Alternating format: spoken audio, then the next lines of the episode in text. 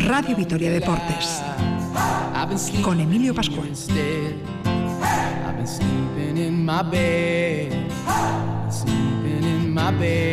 Así que reiteramos el saludo, bienvenidos al tiempo del deporte en la sintonía de Radio Vitoria hasta las 8, Radio Vitoria Deportes. Tenemos, por lo tanto, ya resuelto el Tour de Francia tras la crono de 36 kilómetros celebrada hace unos minutos. En victoria en el Tour para Pogachar, segunda posición Roglic, tercero Richie Port, cuarto Mikel Landa en la clasificación general, quinto Miguel Ángel López. Indiscutiblemente gran eh, triunfo de Pogachar y gran eh, participación en este cronómetro de Mikel Landa. Enseguida hacemos un repaso completo a las clasificaciones. El Deportivo Laves viaja a Granada para medirse a uno de los equipos de moda. Hemos hablado con eh, Santi Martínez, uno de los históricos del Deportivo Laves que hizo carrera en el conjunto nazarí. Nos visita hoy Cándido Arroyo, uno de los técnicos que antes apostó por el 3-5-2, sistema de Pablo Machín. El Vasconia recibe al Valencia en otro extraño arranque que ya ha empezado con el COVID-19 como auténtico protagonista. A plaza al lunes el Juventud Unicaja, a mañana el Obradoiro Fuenlabrada y quién sabe a cuándo el Tenerife Zaragoza. En los tres casos por eh, positivos en los jugadores de los eh, equipos implicados. También ha comenzado la Liga Femenina con Araski retomando los entrenamientos, no compitiendo después de la suspensión del partido de ayer en Cáceres. Estaremos con Tessie Ebosele tras el brillante papel en el Campeonato de España absoluto de triple salto y la medalla de plata. Estaremos con Juan Echevarría, que nos cuenta su pasión por la bicicleta y la montaña con un palmarés impresionante después de lo acontecido el pasado fin de semana en Opacua. Tenemos el resultado definitivo en la primera división, Villarreal 2 Eibar 1, comienza enseguida el Getafe Osasuna y estaremos en definitiva con todo aquello que es noticia en el mundo del deporte con Elvira Gómez en la realización técnica en el control central de Radio Vitoria. Les habla Emilio Pascual. En nombre de todo el equipo de deportes, seguimos en la sintonía deportiva de Radio Vitoria hasta las 8 de la tarde. Deportes.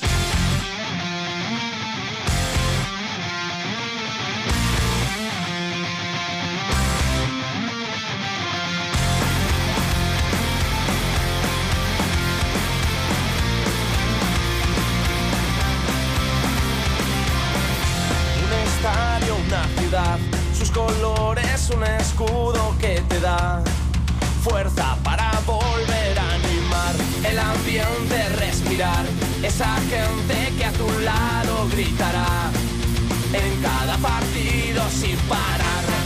Son las 6 y 18 minutos de la tarde en Ecualdecoa. ¿Qué tal, Arrachaldeón? Saludos y muy buenas tardes. Hola, Arrachaldeón, buenas tardes. Enseguida entramos con la actualidad del Deportivo La Vez del Vasconia con nuestros primeros invitados, pero tenemos que hacer un resumen final de lo que ha sido esta vigésima y la última relevante etapa del Tour de Francia que ha provocado una vuelta espectacular a la clasificación general y también una felicísima noticia para todos los aficionados vascos y a la vez en concreto por la cuarta posición en la final en la clasificación general de Miquelanda. Todavía vibrando por una jornada de ciclismo francamente histórica, con final en la Planche del Bels, en esa cronoescalada. Eh, bueno, pues se prometía que podía haber batalla, que podía haber pugna entre los eh, equipos y los corredores que estaban todavía en la pelea por el podio, pero es que lo que ha pasado francamente creo que no entraba casi en ninguna de las previsiones si ahora mismo es posible que Jumbo y Roglic estén pensando esa actitud por momentos hasta paternalista que ha mantenido durante la carrera con su compatriota, el joven eh, Pogachar,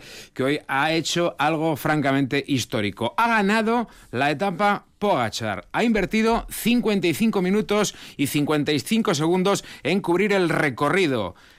Tras él, nada menos que a un minuto y 21 segundos, segundo y tercero han sido Dumoulin y Richie Porte. Pero lo fundamental en la pelea por el maillot amarillo final es que a Primoz Roglic le ha sacado un minuto y 56 segundos. Ha sido quinto, el que hasta hoy iba de amarillo. Y también, por supuesto, mirando el papel de Mikel Landa, hoy con muy felices noticias, ha hecho el de Murguía una muy meritoria decimocuarta plaza. Decimocuarto ha sido Mikel Landa, que se ha quedado a 3.27 de el ganador de la etapa Pogachar. De manera que la general, sí, la general, quien la vio hace un ratito y quien la ve ahora, ha cambiado todo el podium, todo el podium ha cambiado y además, eh, bueno, pues en el top 5 hay dos corredores españoles, Mikel Landa y Enrique Mas. Ahora mismo, de amarillo y a falta de la fiesta del paseíto mañana por París, Pogachar, el joven corredor del equipo Team Emirates, eh, es líder de la general. Segundo, Primo Roglic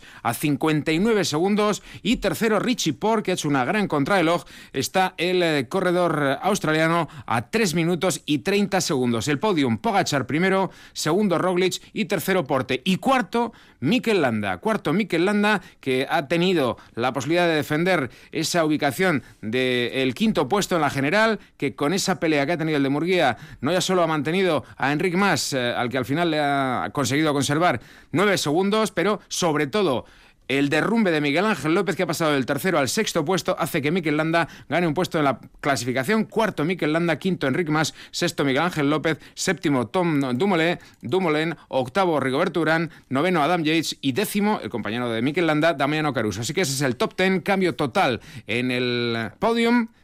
Pogachar va a ganar mañana en París, segundo Roglic, tercero Richie Porte, cuarto, muy meritorio, Mikel Landa. Recordamos eh, Pogachar que fue tercero en la última edición de la Vuelta Ciclista a España que ganó precisamente Primos Roglic, eh, que ha afrontado el Tour de Francia con ese descaro propio de los eh, jóvenes, con un equipo mucho más limitado que el Jumbo Visma y con una actuación increíble tanto en la montaña como contra el reloj. Es uno de los grandes de cara a futuro, hay que tener paciencia también. Lo mismo decían de Egan Bernal el año pasado cuando venció con 21 años el Tour de Francia, pero que duda cabe que la exhibición que ofrecido el corredor esloveno en este tour con el equipo que tenía y con el conjunto rival con eh, la playa de estrellas eh, que acumula el Jumbo Visma, pues pocos podían pensar que el equipo de Roglic, Dumoulin, Van Aert y compañía iba a ser batido en recta final. Engordar para morir ha sido lo del conjunto del Jumbo Visma que se ha pegado un batacazo con desolación absoluta para Primos eh, Roglic, que es verdad que tiene una muy buena relación con Pogachar y que quizá su actitud en algún momento, no sé si paternalista o de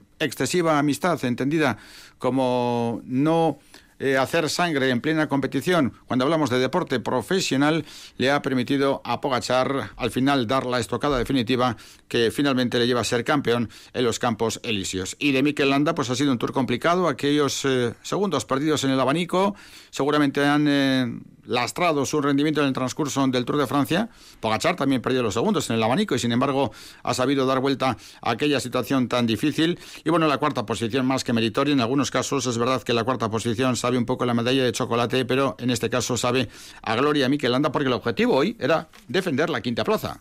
Defender la quinta plaza con el acoso de Enrique Más. Pues no solamente la ha defendido, sino que se la ha quitado a Miguel Ángel López. Por lo tanto, si hubiera declaraciones de Miquel Landa, las ofreceríamos eh, en directo. Lo que vamos a hacer es avanzar en los contenidos de Radio Vitoria. 6 y 23 minutos venimos contando desde las 4, tanto el partido de fútbol entre el Villarreal y el Eibar como todo lo que acontecía en el Tour de Francia. Nos vamos a quedar con el deporte local, por ejemplo, con el Deportivo La Vez, que viaja a Granada contra el Granada. Se enfrenta mañana en el campo de los eh, Cármenes. Eh, el partido entre Villarreal y el Eibar ha finalizado, como ya conocen, con 2 a 1 para el conjunto azulejero. Está a punto de comenzar el partido entre Osasuna y Getafe en el Sadar. Atentos al Getafe, que será el próximo rival del Deportivo La Vez el próximo sábado a la una de la tarde en el campo de fútbol de Mendizorroza. Pero como decimos, el Deportivo La Vez viaja ya hacia Granada con el objetivo de sumar los primeros puntos de la temporada. Está camino ya de la capital eh, nazarí con eh, ese vuelo charter, vuelo privado que bueno pues eh, permite que los jugadores viajen con toda seguridad y además con toda comodidad, aun en desplazamientos tan largos como el que toca hoy. El Deportivo a la vez que sabe que va a visitar a uno de los equipos que en este momento se muestra más en forma, básicamente porque bueno, pues se ha tenido que preparar mucho y antes que los demás para el debut en toda su historia del Granada en la Copa de la UEFA. Lo hizo el jueves con ese 0-4 en Albania y bueno, pues desde luego está en un estado de efervescencia anímica el equipo de Diego Martínez que francamente está viéndose acompañado por los resultados, no ya solo en lo que va de temporada, únicamente estos dos partidos oficiales, sino lo que ocurrió el pasado año con su clasificación histórica para la UEFA y con lo que ocurrió en el año anterior, el primero de Diego Martínez, que consiguió el ascenso, el retorno a la primera división. Así que, bueno, pues estaba muy contento el técnico granadino, pero ahora escuchamos a Machín, que dice que, bueno, pues entiende, ¿no? Que ahora mismo el Granada esté tan bien como está, pero que eso no significa que el Deportivo Alavés le tenga que tener ningún miedo. Sé perfectamente que el tener que jugar una clasificación para eh, la fase de grupos de Europa League eh, te hace empezar pues, con con más brío si cabe, eh, empezar también eh, un poco antes y saber que te tienes que poner a tono desde el primer momento. Mm, el Granada, aparte de todo eso, es un equipo que también ya viene de una inercia muy positiva del año pasado, de una base muy consolidada que además pues, se le han sumado futbolistas de, contrastada calidad que les hace pues, más competitivos y, más peligrosos. Pero el momento es el que es, es el que toca, no tenemos que buscar ningún tipo de, excusas ni tener más temor por el hecho de que ellos, pues, es cierto, eh, pueden estar un poco más rodados y bueno, pues eso lo tendremos que, contrarrestar con nuestras armas, que también las tenemos. Más rodado y más cansado estará el conjunto de Nazarí, teniendo en cuenta la acumulación de esfuerzos en los últimos eh, partidos. Un eh, Palo Machín que también aprovechó ayer la oportunidad, primero para acordarse de Manu García, que sigue sin poder entrenar con normalidad con el resto de compañeros y son ya pues eh, varias semanas de ausencia, lo cual lógicamente lastra el rendimiento del equipo. Y Pablo Machín en primera persona quiso trasladar a la opinión pública que la baja de Manu García es muy importante, tanto dentro como fuera del terreno de juego, y también destacó la necesidad que tiene el Deportivo la vez de reforzar determinados puestos, sobre todo en el carril. Sí, con relación a lo de Manu García, desde luego, bueno, pues eh, las palabras de Pablo Machín eh, nos dejaron, eh, bueno, pues bastante sorprendidos, ¿no? En relación a que, bueno, pues lo del capitán se estaba alargando, cuando el propio Manu García, apenas dos semanas después, en un brevísimo comunicado enviado a través de los medios oficiales del club, aseguraba que, aseguraba que estaba en la recta final de su recuperación y que había pasado por el quirófano durante el verano. La verdad es que es inexplicable, es inexplicable que no se haya hecho una nota o algún tipo de comunicado oficial con toda naturalidad para explicar qué pasa con Manu García. Porque es que cuánta gente pregunta qué pasa con Manu García, pues es lógico que la gente se pregunte qué pasa con Manu García. Lo que es ilógico es que no se informe de lo que le pasa a, a Manu García. Bueno, en definitiva, lo que le pasa a Manu García es que acabó la temporada pasada con un edema óseo en el pie un edema que le provocó muchas molestias. Eh, después de acabar la competición, se tomó la decisión de que si el equipo se mantenía en primera división, él se iba a infiltrar plasma intraóseo, que es lo que hizo los días 20 de julio y 4 de agosto. En pura teoría, con ese tratamiento en apenas unos días eh, iba a estar recuperado al 100%. No ha ocurrido eso. Sigue con dolor. Tiene que esperar un poquito más. Él sigue, bueno, pues con mucha ilusión para recuperarse en un breve plazo de tiempo, pero bueno, pues tiene que seguir soportando esto y además él siendo tan impaciente como es y tan, tan involucrado como está con la causa, pues seguro que no le está pasando nada bien. Así que bueno, pues esta es la realidad de lo que pasa con Manu García, que ya digo, no me explico, ¿no? Cómo alguien en el club no ha podido tener esta idea y esto mismo que hemos dicho, pues en un breve comunicado se redacta y todo el mundo tiene la información. Y bueno, además de esto, con respecto al tema de refuerzos, bueno, pues es evidente que Machín y la dirección deportiva tienen claro que el equipo necesita retoques, varios, cuantos más mejor. Lo dijo muy claro el eh, Soriano. Cuantos más vengan mejor en el centro del campo, en eh, las posiciones de carrileros y cualquiera que, llegue, porque él es que él los espera.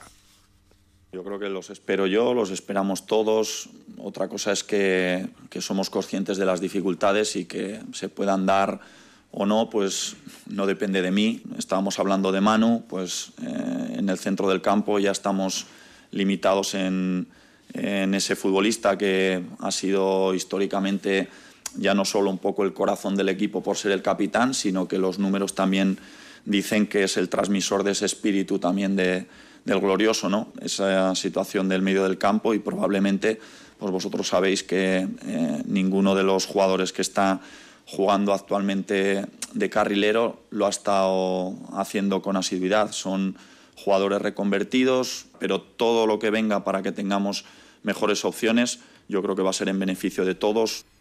La reflexión que hacía el técnico del Deportivo a la vez con respecto a la necesidad de incorporaciones y una vez más la referencia a Manu García que con ese edema óseo Vamos a ver si poco a poco va recuperando, aunque es una lesión bastante difícil, ¿eh? bastante puñetera. Puede resolverse de manera inmediata y puede estar dándote la lata durante meses. ¿eh? Así que ya a nivel de recuperación y a nivel de tratamiento médico que tienen los clubes de primera división y en concreto el Deportivo la vez, esperemos que haya fortuna, haya acierto y la recuperación de Manu García sea lo más rápida posible. Hay que recordar que Manu García el año pasado, en los últimos partidos, jugó con molestias y esto también es algo que tiene que ver con su implicación y con eh, quizá la reiteración de una molestia que ahora se ha transformado en un edema óseo. Bien, vamos a escuchar a Diego Martínez, al entrenador del Granada, y después vamos a continuar en Granada porque nos vamos a ir con un histórico del Deportivo La Vez, con eh, Santi Martínez, aquel central del conjunto albiazul, que se forjó en la cantera de Zaramaga, él es de Zaramaga, después en el Deportivo La Vez, estuvo dos temporadas con el conjunto Gasteiztarra y después se marchó a Granada, que es su ciudad ahora mismo de residencia, 30 años después. Santi lleva 30 años en Granada. Madre mía, cómo pasa el tiempo. El tiempo pasa feliz para Diego Martínez, porque lo que ha acontecido hasta ahora para este hombre, por lo menos al comando del Granada, es una auténtica maravilla. La vida de Santi Martínez, que prácticamente se ha dividido la mitad como residente en Zaramaga y la otra mitad como residente en Granada. Y qué mejor que después de Diego Martínez, escuchar también al, al exjugador del Deportivo Alavés, eh, también exjugador del, del Granada. Bueno, con relación al técnico del equipo nazarí, por cierto, está ahora mismo entrenando el, Granada en Los Cármenes, después del retorno la noche del jueves, casi madrugada del, viernes, desde Albania, en ese debut en eh, la Europa League, eh, poco descanso, vamos a ver cuántas rotaciones, pero bueno, en definitiva, Diego Martínez también ha expresado su opinión acerca del Deportivo Alavés, y bueno, le decían, el Deportivo Alavés juega contra centrales, es un equipo muy defensivo, y claro, ha puesto a pies en Pérez el técnico, porque claro, él, él dice, yo también he jugado muchas veces contra centrales y eso no significa que seamos muy defensivos. Diego Martínez. Lo primero y más importante que eh, no se puede asociar un sistema de juego eh, con, que un equipo sea más o menos eh, ofensivo. ¿no? Y, más allá de los matices que te pueda dar un jugador u otro, yo creo que el, Deportivo a la vez creo que tiene dos delanteros, bueno, tres delanteros, ¿no? Con, además de los que se incorporan desde banquillo, con un grandísimo potencial, son dos jugadores muy complementarios, con un gran juego aéreo y además son, eh, creo que es un sistema que en términos generales favorece la participación de esos delanteros. Luego es un equipo con experiencia, con, velocidad y desborde por fuera, con un muy buen balón parado y, creo que, que, bueno, que va a ser pues como todos los partidos en primera división, de máxima exigencia y que al final la línea entre ganar o perder es tan mínima. Los más veteranos recordarán la figura de Santi Martínez en Ramos, aquel central de pelo rizado que formaba parte de aquellos equipazos del Deportivo La Vez en el comienzo de los años 90. El equipo estaba en Segunda División B y peleaba por el ascenso a Segunda División A con Astorga y Balbás en el banquillo y jugadores históricos como Aguirreoa, Josema, Urbina, Chosa, Biota, Josu Garte, Eladio, Aitor Arregui, Josu Feijó y compañía. Santi dejó el Deportivo La Vez en 1992 y militó ocho temporadas consecutivas en el Granada en Segunda División B, con técnicos como Nando Yosu, como Pellejero, como Crispi, Lucas Álvarez, Aguirre Suárez o Chaparro. Ahora tiene 51 años y mata el gusanillo con el equipo de veteranos del Granada. Santi, ¿qué tal? León, muy buenas tardes. Hola, buenas tardes, ¿qué tal? Y bienvenido a la sintonía de Radio Vitoria. ¿Cómo estás? Muy bien, pues muchas gracias por, haberse acordado y bien, bien. Aquí estamos pues viviendo al otro lado de España, la verdad, lejos de, de Vitoria. Nos hace un poquito más jóvenes a todos hablar contigo porque hace prácticamente 30 años, Santi, que no hablamos. 30 años. Pues sí, sí, la verdad que si echas un poco la vista atrás eh, te das cuenta de que la vida pasa rápido. La vida pasa rápido, son 30 años en los que fueron mi iniciación allí en, en, Vitoria y, muy agradecido y con unos recuerdos muy bonitos de, de aquella época, la verdad. Te fuiste a Granada con 24 años y hasta hoy.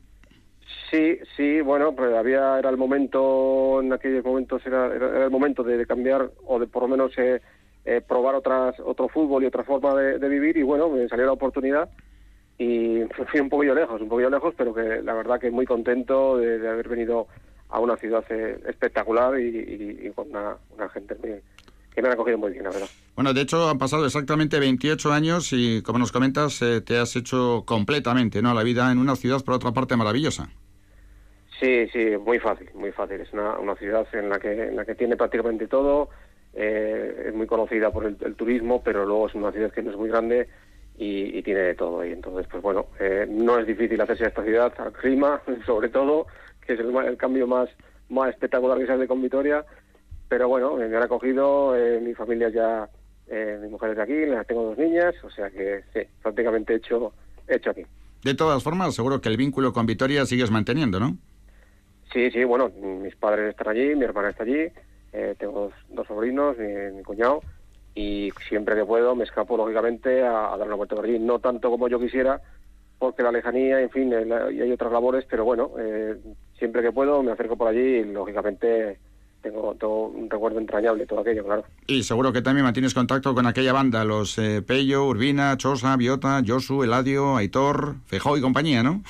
Sí, sí, bueno, eh, lógicamente muchos de los aficionados actuales pues no se acordarán y los más jóvenes seguro que no, porque hace mucho tiempo, pero era otra forma de ver el fútbol, era, bueno, categorías inferiores, fue en segunda B, pero con un público también muy entregado y éramos un, un, equipo, éramos amigos, seguimos siendo amigos y, como tú dices hay unos nombres que, bueno, que, que la gente más mayor seguramente se se acuerda de ellos, pues como los que has nombrado, yo qué sé, yo podía, no quisiera equivocarme y dejarme ninguno fuera, pero bueno, está pues, Ordina, eh, Josu Arte, Chosa, eh, Joseba, Rabaldave, en fin, Pachi, mucha gente y muchos buenos amigos que todavía seguimos teniendo contacto. Seguro que tenéis un grupo de WhatsApp con eh, veteranos del Deportivo La Vez y no sé, igual alguna vez habéis hecho una cena para recordar viejos tiempos. Pues me consta que ellos sí los hacen, pero claro, yo siempre desde la lejanía. A ver si me puedo escapar alguna vez a, una reunión de esas que de verdad que sería, pues bueno, como ya los viejos, ¿no? Eh, hablando de las viejas historias y, de todo lo que nos pasaba y de cómo era el fútbol en aquello y cómo ha cambiado. Vaya historias. Primer año de Santi en segunda división B con el Deportivo La Vez, temporada 90-91. El equipo quedó segundo del grupo, jugó la promoción con el Collano, con Compostela y con Badajoz. No se pudo subir. Y el segundo año, temporada 91-92, el equipo fue cuarto en el playoff Badajoz, Cartagena y Sporting. Qué partidos aquellos, ¿eh? Ya ves, eran, auténticas guerras, eran muchos equipos históricos eh, mm, pensando en subir a, segunda división, porque en aquellos tiempos, bueno, la segunda B era, de, sí que era puntera, era una, una segunda B muy muy fuerte, con unos grupos muy, muy, muy competitivos, pero claro, la solución era, era subir a segunda división, que es donde realmente se podía dar el salto y, poder pues eh, eh, dar a la, a la, ciudad pues la categoría que se merecía. Mm. Te habías jugado toda la vida en Vitoria y en ese momento, cuando llega la temporada 91-92, te vas a Granada para una trayectoria, decíamos antes, de prácticamente ocho años con el primer equipo. Fue algo revolucionario porque por aquellos tiempos no estábamos acostumbrados a ver salidas como la tuya, ¿no? Bueno, eh, mm, hay que volver a la, vista atrás, ¿no? Y, ver que, bueno, eh, salió, gracias, gracias, siempre al haber jugado eh, pues el playoff de ascenso pues eh, los jugadores pues tenían eh, se les veía fuera y, se los oportunidades que creía yo que era el momento justo en, poder intentarlo si, a ver si salía bien y la verdad que no me puedo quejar absolutamente de nada. Sí que es verdad que era seguía siendo segunda vez pero bueno eran otro otro tipo de fútbol otras categorías y otra vida. Bueno, había que intentarlo. Y ahí hiciste una carrera deportiva importante que terminó incluso con un vínculo directo con el club que ahora mismo no tienes, ¿no? Sí, así es. Bueno, eh, en aquellos tiempos yo jugué ocho años seguidos eh, como jugador aquí en, Granada y luego seguí vinculado dos años, pero bueno, era eh, había muchos altibajos en el fútbol en aquellos momentos. era un, un, equipo que, que no logró el ascenso a pesar de ya haber disputado, bueno, cuatro fases de ascenso aquí con el Granada y no habíamos subido en ninguna a segunda división, que es un poquillo el, problema. Entonces, claro, eh, lo que pasaba en aquellos años era otra decepción y otra decepción y bueno, pues eh, el, dinero mandaba en aquellos momentos y, claro, el, club pues fue eh, teniendo muchos altibajos y estuvo a punto de desaparecer incluso. Pero vamos, ahora mismo no tienes vínculo con el Granada más allá de las pachanguitas que seguramente juegas con el equipo de veteranos, ¿no? Sí, así es. Bueno, tenemos una asociación de veteranos que pues con a veces hemos tenido mejores relaciones con el club, otras veces peores, porque como cambian las directivas, mm, para hacerles ver más que nada porque que, bueno que todos los clubes tienen historia y la, y la historia es importante recordarla y los jugadores y todos los veteranos que hemos jugado y que hemos formado parte del club, pues bueno, que tienen su pequeña importancia a la hora de, de, de representar la imagen de un club y de todo lo que conlleva. Entonces, bueno, estamos ahí pues cuando puedo y nos dejan, pues bueno, echamos nuestros partiditos por aquí alrededor. Sin duda. Algo parecido también ocurre aquí con el Deportivo a la vez. Si hablamos del momento actual del Granada y teniendo en cuenta que en efectivamente esos 30 años que tú llevas ya allí han pasado muchas cosas, prácticamente del equipo estar desaparecido, como también ha ocurrido en Vitoria, ahora mismo ver una trayectoria y una etapa en primera división muy bonita. Lleva el Granada dos años muy buenos, ¿eh? con ascenso, con permanencia y ahora con clasificación eh, para Europa. Sí, sí, la verdad que es un, sueño y, es gratificante ver que, bueno, que ha cambiado muchísimo el fútbol, pero que, aquí parece ser que las cosas se están haciendo eh, bastante bien, se ha dado con un entrenador que, tiene mucha culpa, seguramente, como pasa en todos los sitios, de, haber aglutinado una serie de jugadores y haberles dado lo que lo que se merecen y entonces pues eh, se está un poquillo como en un sueño un sueño que nadie quiere despertar la pena es que con esto de la pandemia pues el, aficionado no puede verlo en directo que es la mayor pena cuando mejor está pero que, sí que es verdad, que está en un momento dulce y que, lógicamente quería aprovecharlo y, que se alargue lo máximo posible. También con una estructura societaria un poco compleja o por lo menos difícil de conocer. De momento lo que sabemos y lo que llega aquí es que el presidente es chino. Sí, sí, bueno, ese es un poquillo el oscurantismo un poco de, los equipos ahora mismo, ¿no? Que los dueños de los equipos, pues como pasa aquí, eh, es chino, tiene una serie de empresas, una serie de equipos eh, por el mundo y aquí bueno hay un director general y recientemente nos hemos eh, se ha destapado la noticia de que se ha cambiado de presidente eh, pues el aficionado ajeno un poquillo a todo eso pues porque lógicamente se centra en, en, la trayectoria deportiva que ahora mismo pues está como una perita en dulce ¿no? Mm. sin embargo Santi más allá de lo que pueda parecer desde fuera o desde dentro eh, un poquito de oscurantismo, hay que decir que, bueno, acabamos de empezar y lógicamente esto es muy largo y el fútbol es muy difícil, ¿no? Pero a través de lo que hemos visto, parece que el Granada se ha reforzado muy bien este año con Kennedy procedente del Chelsea, Molina del Getafe, Milla del Tenerife, Vallejo y Soro del Madrid y Ángel Herrera del City. Eh, que ya estaba el año pasado, pero que vuelve a estar incorporado al conjunto de Diego Martínez, parece que de momento han acertado, ¿no? Sí, bueno, como dices, acaba de empezar. Eh, lo que pasa es que, claro, este año se tiene el handicap que, que hay que apostar un poquito más fuerte, que es lo que pasa, y, con temor a equivocarse o no, pero hay que apostar un poquito más fuerte porque está esa competición europea en la que, en la que pues, Canadá es novato totalmente y necesita, pues, ya sabemos, luego son las competiciones, está en la Liga, la Copa, está la competición europea y hace falta una plantilla, pues, eh, pues un poquito más completa para, para poder afrontar las tres competiciones. Hasta ahora parece que se ha, que se ha acertado. Creo que son buenos fichajes. Mm, se ha mantenido muy bien el, eh, la base del año pasado y, el entrenador creo que es muy capaz, porque lo ha demostrado ya muchas veces, muy capaz de, tener eh, de sacarle provecho a, esta plantilla, desde mm. luego. Sí, parece, esa es una clave, ¿no, Santi? Que Diego Martínez eh, ha dado con la tecla con este equipo. Sí, bueno, yo creo que, que, se está eh, destapando un poquillo en todo el, fútbol español, ¿no? Hay una serie de entrenadores jóvenes eh, muy bien preparados, con unas ideas de fútbol muy, muy, muy claras, y aquí la verdad que, ha acertado, pues primero me imagino la directiva dejándole actuar totalmente y, bueno, y dándole unos, unos jugadores que él seguramente les pagará el, el máximo proyecto, eh, provecho posible y hasta ahora pues ¿qué se puede decir? Eh, el año pasado eh, fue una ilusión, un sueño, todo lo que se vivió aquí, y este año pues parece, parece, aunque acaba de empezar, pero bueno, con el primer triunfo en, Liga, pues pues todo, mm. todo parece que sigue bien. El primer partido con victoria frente al Athletic, el otro día triunfo en Albania. A pesar de todo esto, ¿hay un pelín de miedo, vista la experiencia del año pasado del español con la competición europea? Bueno, eso es lo que se, siempre se dice, ¿no? Que cuando un equipo que no está... En, arriba en la, en, la alineación eh, de la liga, la clasificación de la liga, pues eh, se mete en Europa, pues parece que el siguiente año es el, es el malo, ¿no? Bueno, ahí está el equipo para, para poder afrontar ese reto y, intentar que, no se cumpla esa máxima y esperemos, esperemos que por el bien de la lógicamente, pues eh, no se dé. Tú eres un seguidor habitual de los partidos del Granada, eres un buen aficionado al fútbol, exfutbolista profesional, estás muy atento, por lo tanto, a la última hora del conjunto nazarí. No sé si incluso estaré socio del Granada, Santi. Bueno, en, diferentes épocas he sido. He sido. La verdad que ha habido muchos altibajos, pues como te digo, como ha sido y sí que lógicamente siempre que se puede se, lo que pasa es claro ha habido unos horarios también, también. Eh, muy difíciles para poder a veces afrontar esos partidos pero que sí que es verdad que, siempre que puedo me acerco a, a los Cármenes y a, a vibrar. Mm. Pero conoces, lógicamente, pues, pues no se puede ir apenas. Claro, ahora con, con, la puerta cerrada. Pero conoces, digo, el, el, día a día del equipo. Ya sabes que frente al Teuta albanés eh, repitió ocho hombres del once inicial que sacó frente al Athletic. Por lo tanto, si hablamos un poco del partido de mañana, Santi, lo normal es que haya rotaciones, ¿no?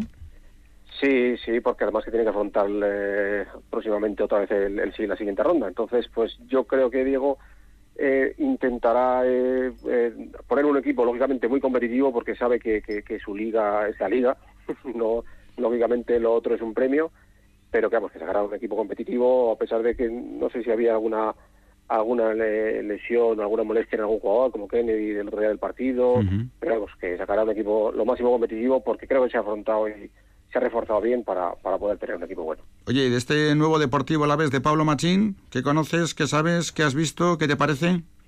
Bueno, eh, sí que es verdad que tiene, lógicamente destaca el, Lucas Pérez arriba, que es un, delantero que es muy resolutivo, y luego, bueno, pues eh, tiene gente joven, de, están los veteranos, Manu, en fin, eh, pero hay, sí que sé de algunos jugadores, y bueno, me imagino que el año pasado acabó ahí justito, justito, y, afrontará pues el, la liga pues con, con, a pesar del primer varapalo con el Betis, el, el primer partido de liga, creo que tiene un equipo también joven, pero que, bueno, competitivo para poder estar ahí, aunque ya sabemos que la primera división en, España, la verdad que, que, es muy difícil, muy difícil, cada partido es, es, es, complicadísimo, pero bueno, yo creo que la ilusión seguro que la tiene. Y con el sistema de tres centrales que tú conoces también, y que a ti te vendría de perlas.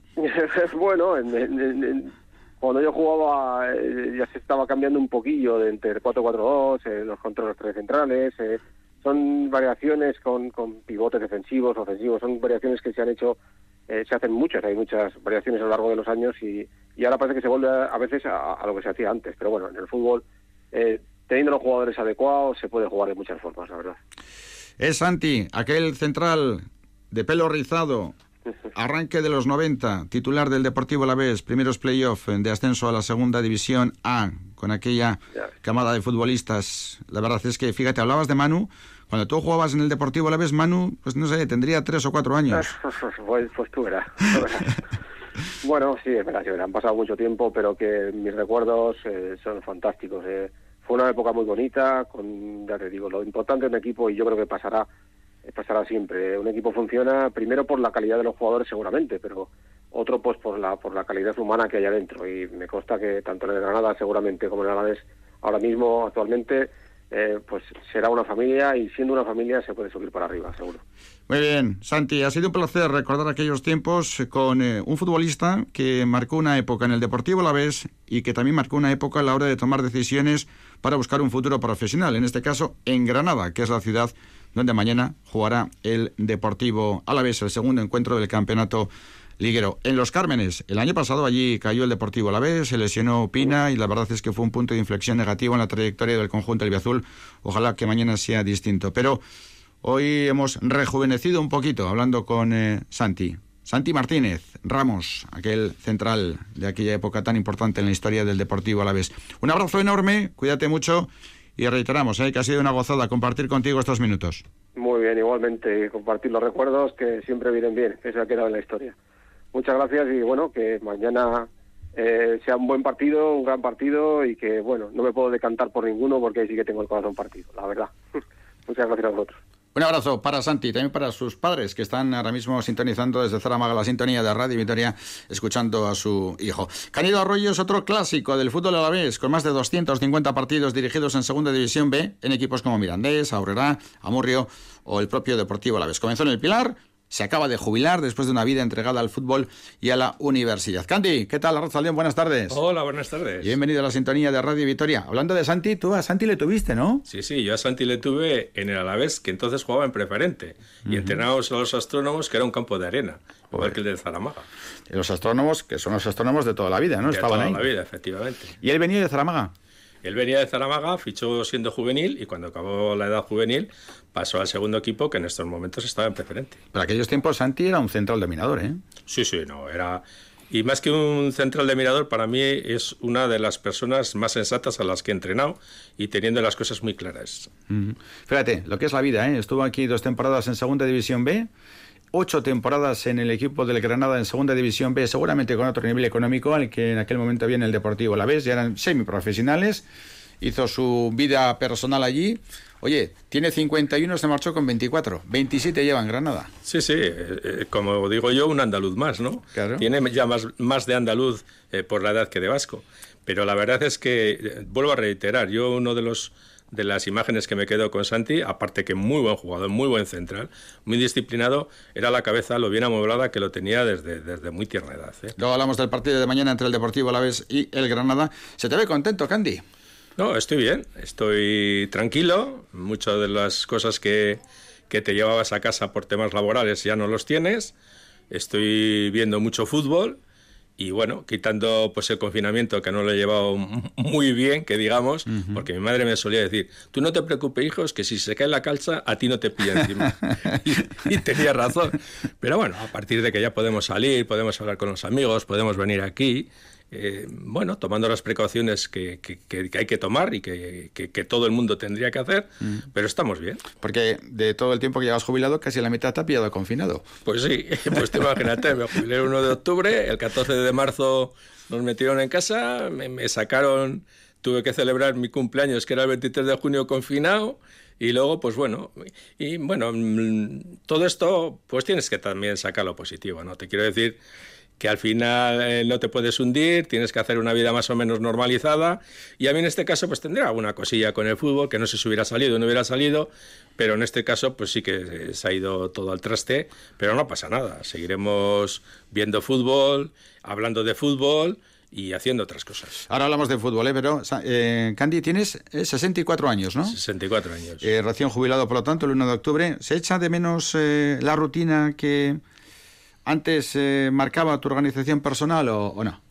No, la verdad es que yo en ese tema, Emilio, me sé adaptar muy bien a todo. Sí que es cierto que quizás pues yo la ilusión que tenía, bueno, pues si me jubilo, retomar un poquito el tema de fútbol, el tema del vestuario, etcétera, etcétera, porque sí que he tenido propuestas de metodología, de, dirección deportiva, de, pero es que a mí algo, hacer ahora algo que no me apetece no lo voy a hacer. Es decir, o entreno o, no hago nada.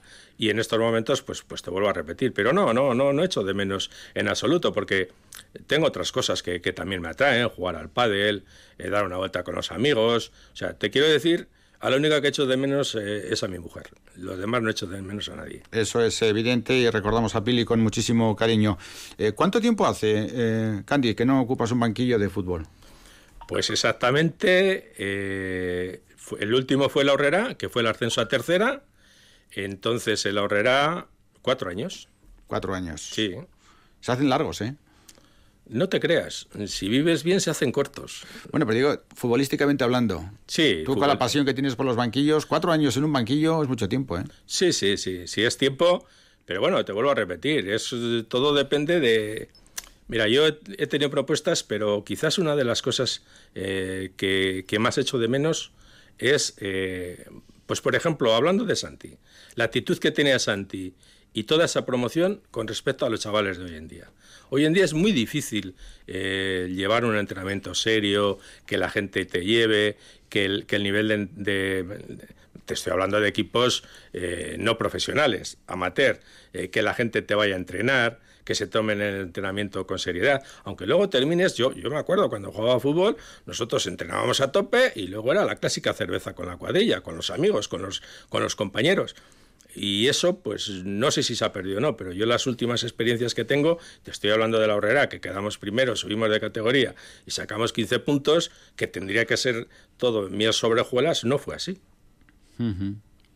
Y es una pena, ¿verdad? Porque es verdad que son nuevos tiempos y hay aspectos positivos asociados a los nuevos tiempos, pero se ha perdido esa magia, esa química que existía en el fútbol de hace unos años. Sí, y sobre todo se ha perdido compromiso, Emilio. Se ha perdido muchísimo compromiso. O sea, es que ahora eh, tú a un chaval le, intentas corregir, le intentas enseñar, eh, le intentas... Yo no te digo que todos, ¿eh? hay excepciones como, como en todo. No estoy diciendo...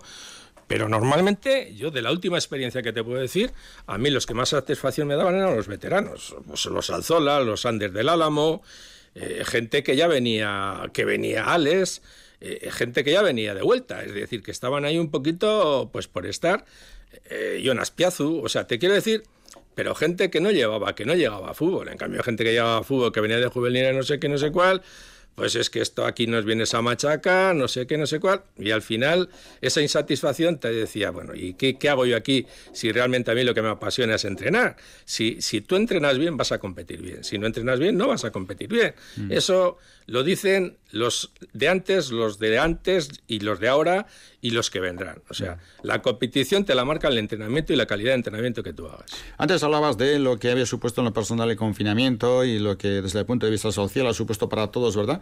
Pero desde el punto de vista futbolístico, ¿cómo has visto este nuevo fútbol de la pandemia, este fútbol de las burbujas, este fútbol sin público? Muy, muy aburrido, Emilio, muy aburrido. Yo te digo sinceramente, mm, alguno me va a decir, este tío está pirado. Yo me vi todos los partidos. Después de esto, yo me vi todos los partidos todos, uno por uno. Y la verdad es que, eh, independientemente de que no haya fútbol, eh, se nota algo, que no, hay, que, no hay, que no hay ambiente, que no hay la salsa, que no hay espectadores. No sé, yo la verdad es que lo veo un poco como artificial, por decirte, de, alguna manera de describirlo. A mí ahora, mm, te voy a decir que hay veces que me aburre el ver el partido de fútbol. Lo veo porque me gusta, porque eso... Y he visto muy pocos partidos que realmente merezcan la pena eh, estar ahí 90 minutos para ver ese partido. Muy mm. poquitos. Y luego la constatación de que el fútbol profesional se ha convertido ahora mismo en un negocio puro y duro, ¿no? Bueno, pero eso yo ya lo tenía contratado. Es decir, esto lo, ha reivindicado, lo, ha ratificado, por decirlo de alguna forma. Es un negocio, es decir, ahora mismo, eh, pero no solamente es con esto, es con el tema de los horarios, con demás, los, los aficionados al fútbol, pues somos lo que somos, no pintamos absolutamente nada y si no quieres ir, pues no vayas. Es decir, mm. si el montante económico que me va a suponer tu carné y lo que yo te voy a dar por eso, eh, es mínimo con respecto al presupuesto que me van a dar las televisiones, etcétera, etcétera.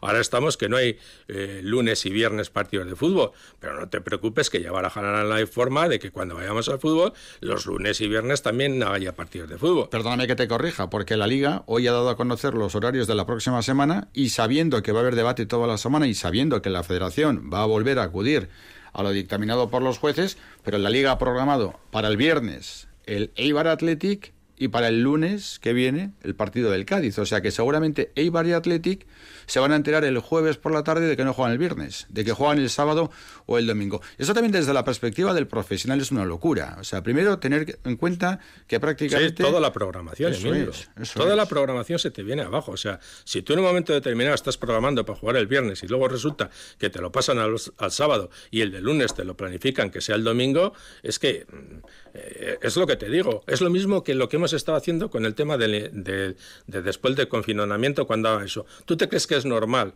que se juegue cada 72 horas. Eso es. O sea, a mí me dicen... Negocio. Efectivamente, puro y duro.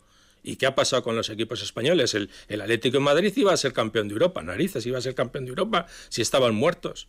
Si es que todo el mundo en esos momentos en España está muerto. Yo dije desde un principio, y no quiero ser de estos, y ahí tengo testigos, el Bayern se va a salir en la Copa de Europa porque yo le veía jugar en Alemania. Y efectivamente se ha salido. ¿Pero por qué se ha salido? Pues porque lo han hecho de otra manera. Tú no le puedes decir, terminas y ahora empiezas habiendo jugado 11 partidos ¿eh? durante 72 horas. Eso es imposible. Pero esto ocurre en primera y en segunda división. Por cierto, también los técnicos muy pendientes de la normativa y protocolo de la presencia de positivos por COVID-19. Y, por ejemplo, el Huesca tiene dos, van a hacer PCR a toda la plantilla. Si salen más, pues eh, eso se quedan fuera. Y mientras haya, fíjate, mientras haya 13 jugadores para actuar, va a haber partidos. Ojo, de los 13, solamente hace falta que 5 sean de la primera plantilla profesional. Los otros ocho pueden ser del segundo y del tercer equipo. Pero se está incumpliendo esta normativa. De no, pero en este caso sí, por el protocolo COVID. ¿Qué se busca? Que no se suspendan los partidos. Pero esto estamos hablando del fútbol profesional. Pero fíjate, Candy, que el efecto para el fútbol de segunda división B para abajo puede ser absolutamente devastador, porque, claro, los jugadores no tienen control, eh, el control de los profesionales de primera y de segunda división, los clubes van a la ruina por la crisis y la ausencia de los carnés de socio y de los eh, patrocinadores. O sea, lo que puede pasar, si esto continúa de segunda B para abajo y si no hay, de alguna manera, eh, un compromiso por parte del fútbol profesional, puede ser la ruina total. Sí, sí, no, yo, yo te digo que he estado hablando con equipos de segunda B y en estos momentos es que no saben cuál va a ser su salida. O sea, es que es imposible que nadie sepa cuál, cuál va a ser su salida. Es que yo creo que en estos momentos no tienen ni fecha de, comienzo. Sí, bueno, en principio está marcado para el fin de semana el 18 de octubre. Ahora, todo supeditado lo que pueda pasar. 18 de octubre. Y yo pregunto, yo pregunto, en un momento determinado, tú vas a jugar un partido de fútbol no sabiendo si tienes o no tienes el COVID-19. Correcto. ¿Eh? Con lo cual, pueden salir de ahí infectados Pues, pues los dos equipos, o, parte, bastante parte de la plantilla de los dos equipos. Siguiente domingo, ¿qué va a suceder? ¿Qué va a pasar? Esos equipos los quitas de la competición, no los quitas de la competición, ¿cómo vas a actuar? Es que yo creo que tiene que haber unos protocolos claros, igual lo que hay que decir, bueno, señores, pues, pues claro, Estamos hablando, porque claro, nosotros en esta parte que digo yo, el norte, cuando hablamos de equipos de segunda B, normalmente todos nos dedicamos a otra cosa. Pero cuando estás hablando de equipos de segunda B, ¿eh? a partir de, Estás eh, hablando de gente que vive de eso. Es decir, que todos los equipos o la mayoría de los equipos de segunda B están viviendo de esos. ¿Qué hacemos con esa gente? Es que esa gente es la primera que te está diciendo, oye, que quiero que empiece la competición, que tengo que comer, que tengo que dar de comer a mis hijos. Y claro, nadie está haciendo un protocolo, nadie se está acordando de esa gente. Que esa gente, a fin de cuentas, mucha es la que suministra luego de jugadores a, los equipos profesionales. Pero de eso no se están dando cuenta nadie. Es decir, yo lo que creo que habría que hacer, para, para mi entender, es que la Liga de Fútbol Profesional o la Federación Española de Fútbol o quien sea, haga unos protocolos y que se subvencionen los PCRs a todo el resto de esos jugadores, para que esto empiece independientemente del compromiso que también tienen que coger esos jugadores. Sí, lo vamos a echar adelante, nosotros os vamos a ayudar a esta parte, pero vuestra parte, el mantenimiento de la higiene, etcétera, etcétera, también la tenéis que poner. Y llegar a un intente para que eso mínimamente sea seguro. Riesgo cero no existe, pero por lo menos que el riesgo no sea el que puede ser ahora. ¿Y qué me dices del fútbol regional? Es que no, no sé qué decirte. Yo tengo muchas esperanzas con el nuevo presidente de la federación tío joven, que me imagino que vendrá con toda la ilusión del mundo y tengo muchas esperanzas de que cambie algo esto, porque realmente el fútbol a la vez está muriendo. Mm. No sé. ahora entramos con el carácter personal y particular del fútbol a la vez, pero te digo eh, lo que es la influencia de la pandemia en el fútbol regional. Estamos diciendo que en la segunda división B y tercera división van a tener muchísimos problemas, el fútbol regional y las categorías inferiores, es decir, de. No, no yo es que. Yo es que de honor, eh, nacional, vasca, eh, juvenil honor territorial, cadetes, infantiles, etcétera. Yo es que no le veo ninguna solución, Emilio. O sea, yo, yo, yo personalmente, o sea, cuando me levanto por las mañanas pongo las noticias y hoy, por ejemplo, he escuchado que si Guipúzcoa el 1 de octubre eh, va a haber fútbol escolar, pero sin competición. Que si aquí dependemos de la Diputación para que haya o para que no haya. Que si en Vizcaya no sé qué. Es que o tenemos un protocolo unificado y todos vamos a una, o es que esto no hay quien, quien lo pare. Lo mismo que en la regional, etcétera, etcétera. No sé dónde he leído hoy o, dónde he leído las noticias que en ese sitio se va a jugar con mascarilla. ¿Cómo vas a jugar un partido de fútbol con mascarilla, por Dios? O sea, ¿qué, qué vas a ahogar a alguien? O sea, es que es imposible. Entonces, yo la única salida que veo, y es triste decirla, es que el fútbol local no va, no va a existir hasta, hasta que no haya una vacuna. Es decir, hasta que esto de alguna forma eh, diga, bueno, hemos terminado con, el problema porque nos hemos vacunado. Lo demás no veo solución. Mm. Esperemos que sea así. Qué importante es también ¿no? la propia competición, porque a determinados niveles entrenar sin competir es un desastre. No, no, es, es que no, porque a la gente la vas a cansar. O sea, la gente, la motivación que tiene cualquiera que vaya a entrenar es el partido del domingo. Y el partido del domingo te da, no, es participar. Bueno, pues vale, pues sí. Pues habrá gente, filósofos que digan, lo importante es participar. Vale, pero tú, el chaval, lo que quieres, eh, el chaval que va a ver a la vez, ¿qué quiere? Que gane a la vez. El chaval que va a entrenar, ¿qué quiere? Competir a ver si gana el partido. Luego le tienes que enseñar a que, habiendo competido, si ha perdido, no pasa nada. Pero eso es otro tema, ¿eh? Pero el chaval lo que quiere es competir. En preferente lo mismo. Yo sé de equipos de preferente que ya están entrenando. ¿Pero para qué? ¿Para qué? Si no sabemos cuándo va a empezar y cómo va a poder empezar Bueno, en ese sentido hay un protocolo de la Federación de intentar arrancar el día 18 de octubre, 18-25 de octubre. Así está programado y así los equipos en principio están trabajando. Pero yo de verdad, Emilio, o sea, ya te hablo como ciudadano, no como aficionado al fútbol. O sea, a mí me parece, con los casos que tenemos ahora y el nivel que tenemos de pandemia, o sea, a mí me parece una barbaridad. A mí me parece una barbaridad, personalmente. Ya sé que de aquí saldré y dirá, va, este que dice este metecato, no sé qué, no sé cuál. Vale, de acuerdo, se lo admito. Pero a mí me parece una verdadera barbaridad. O sea, tú no puedes, en un momento determinado, ¿eh? porque no solamente es que dice, bueno, pues son dos equipos los que sean, los que se han contagiado, ya, ya, muy bonito. Y esa gente que va a ver al abuelo, que va a ver al padre, que va a ver al tío, al hermano, no sé qué, o esa gente va a competir, se va a meter en casa y no va a salir. ¿No? Esa gente se va y eso lo se va a propagar. O sea, a mí, a mí me parece, ya te digo, que no, que no puede ser. Mm. Trabajadores, estudiantes, eh, claro. que están en el paro, etcétera. Mira, en primera y en segunda división los equipos han fichado menos.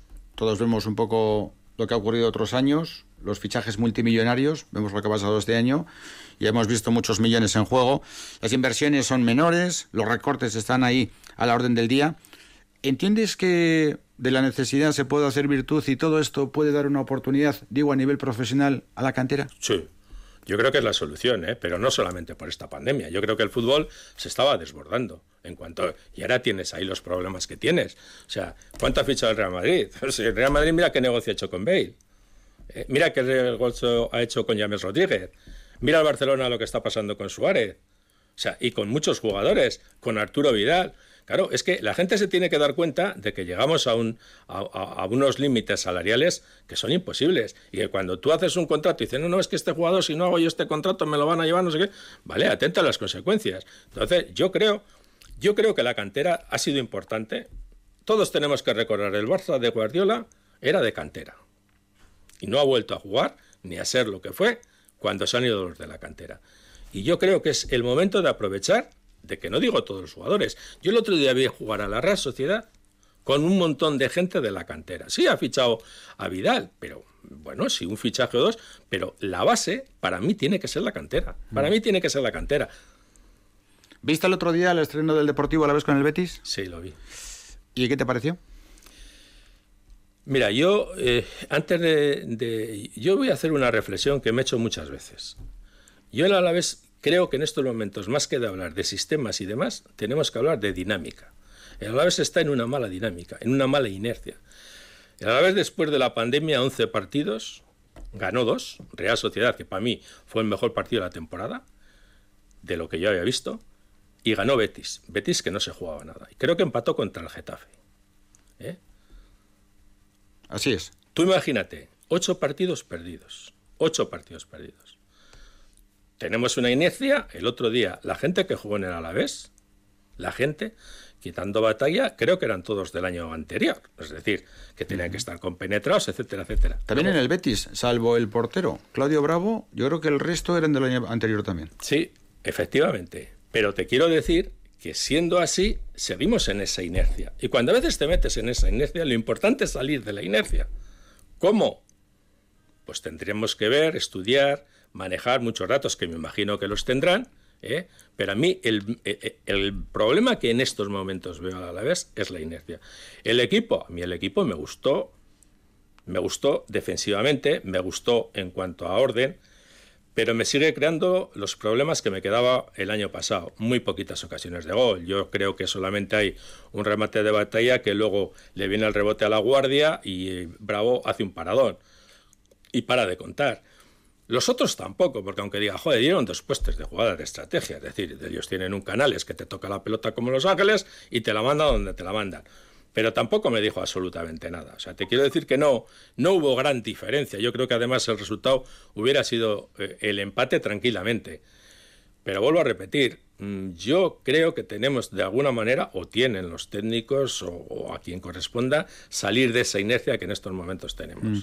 Bueno, eh, hablabas de sistemas y de inercias. Eh, más allá de las inercias y las dinámicas, eh, Pablo Machín utiliza un sistema que a ti te gusta mucho, el sistema de tres centrales, que yo creo que cuando se habla en Vitoria del sistema de tres centrales, todo el mundo que conoce un poco el fútbol dice un nombre y un apellido, que es Cándido Arroyo.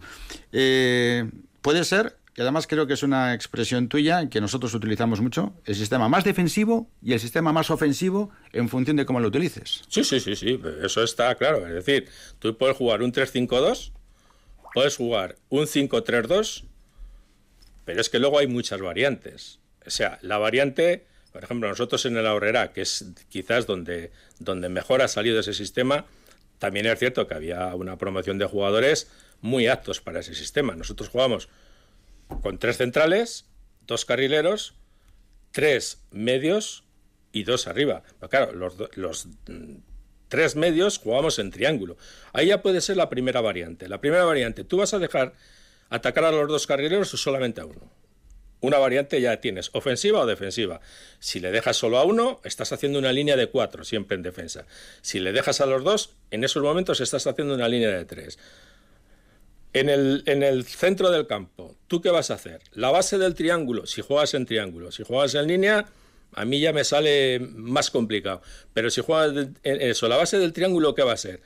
¿Contactando con los delanteros o contactando con los defensas? Estás jugando con un media punta y dos y dos pivotes defensivos.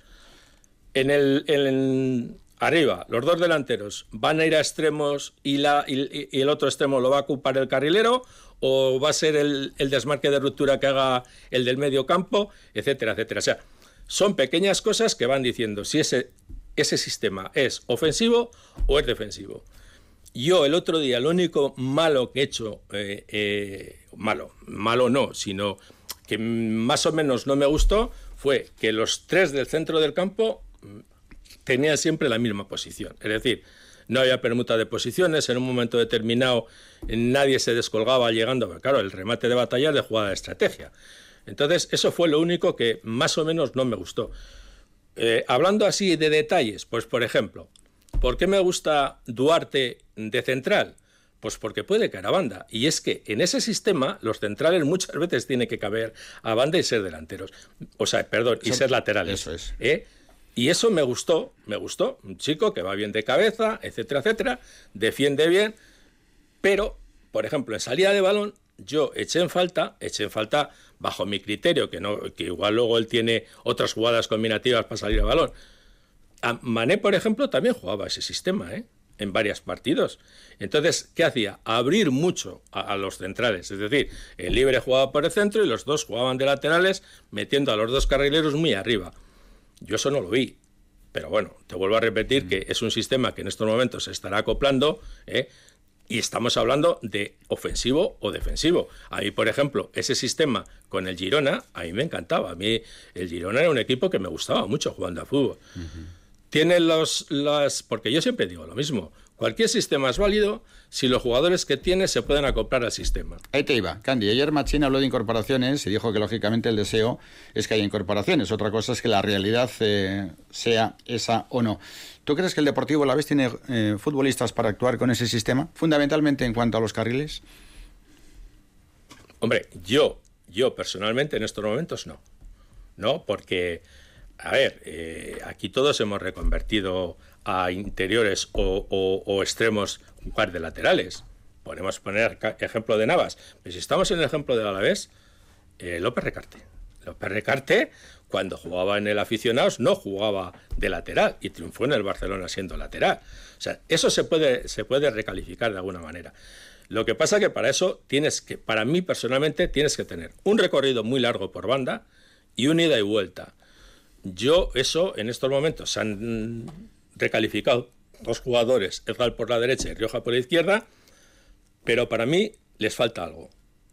Que lo pueden ir cogiendo poco a poco, porque Navas, otro que se ha recalificado, Navas le ha costado tiempo y ahora para mí es uno de los mejores laterales que hay.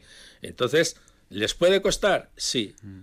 El problema es el precio que tengamos que pagar para que esto se pongan de alguna manera al día. Bueno, es que Navas es un caso excepcional. De hecho, con la selección juega extremo. O sea, que lo de Navas es una cosa realmente sí, sí, como hay pocos, Es polivalente. Oye, ¿qué te parece que los chavales eh, hayan subido como han subido del B? Los Javi López, Abdalay, Pepe Blanco, Borja y compañía. ¿Te parece una realidad o fuegos de artificio? No lo sé. Tengo que ver avanzar la temporada.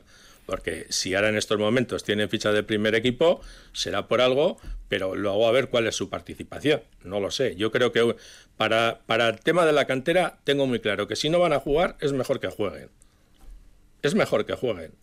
Emilio. Entonces no lo sé. En estos momentos yo me alegro de que sea así yo me imagino que ellos saben, porque les están viendo todos los días su progresión y demás, y me imagino que si están en el primer equipo, con ficha del primer equipo, es porque entiende que pueden competir con el primer equipo. Mm, espero que no sea para hacer número.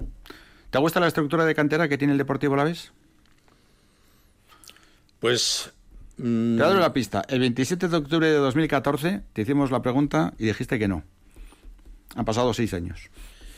A ver, y yo en estos momentos, en cuanto a resultados, se lo tienes. O sea, Martín ha subido. Era un jugador de, y es de la primera partida y lo que, lo que ha jugado se lo ha ganado. Eh, ¿Ha habido algún jugador más?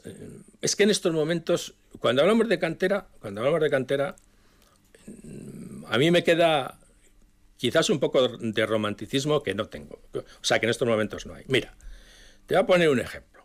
Un ejemplo claro. Vez aficionados, que yo llevé y que nos quedamos sexto. Juan Pablo ha jugado en primera división. Sarriegui ha jugado en primera división. ¿Eh? Así es Acedo. Gabarain. Te estoy hablando de gente de esa cantera que fue luego profesional del fútbol. Es decir, que ha vivido durante mucho tiempo del fútbol. Nacho Zaragoza. Epitié y todos aquellos. Epitié. O sea, ¿eso lo tenemos ahora? No lo sé. Yo realmente de lo que he visto hasta ahora no. De lo que he visto hasta ahora no. Pero te vuelvo a repetir, esto es, es decir sí o no, es muy complejo. Es muy complejo porque hay que ver el día a día, hay que ver la progresión que tiene el chaval, etcétera, etcétera. Yo en estos momentos, te vuelvo a repetir, no lo veo. No, no veo que un jugador, bueno, tenemos el caso de Javi López, sí, pero Javi López, es que a mí también me entristece mucho, y esto políticamente no es correcto, pero me entristece mucho cuando veo a ver una vez aficionado, joder, veo uno de Victoria. Eso me entristece mucho. Mira, hoy estaba hablando del Villarreal y el Pau, el central, que para mí es de lo mejorcito, de Villarreal. Y otro jugador, el Bruno Soriano, de Villarreal. Es que te quiero decir ya en el primer equipo, que a mí entiendo que si en un momento determinado tú tienes algo mejor y tienes una posición que tienes que cubrir, que efectivamente lo traigas. Pero uno, en, en el vez aficionados, a veces que vas a verlos, yo he leído a ver, eh, hasta la pandemia prácticamente iba todos los domingos, se jugaba en casa. Eso me parece un poco triste, pero claro, eso es romanticismo puro y duro, porque si tú sacas luego al final siete jugadores para el primer equipo, pues mira, pues, pues es que aquí no hay. Quedemos en forma, Candy. Vamos a tener que hacer pasar al doctor Arroyo por la consulta de Radio Victoria, pues una vez cada dos meses y analizar eh, la actualidad deportiva, porque ciertamente eh, da gusto escucharte. ¿Tardaremos mucho en verte en un banquillo o de momento vas a pensar en las vacaciones que comienzas el próximo lunes? Sí, ya veremos pero que el lunes me vaya de vacaciones y a la vuelta Dios proveerá. No sé, no sé. Puede ser que sí, puede ser que no. Ya sabes que estas cosas estás tan tranquilo y te llaman. Eh, te, el gusanillo te lo empiezan a picar un poquito y enseguida se aceptas, pero de momento estoy tranquilo. Cándido Arroyo, ha sido un placer tenerte aquí en el estudio central de Radio Victoria. Sabes que esta es tu casa, estuviste muchos años como comentarista, tenemos la fortuna de contar con tu amistad.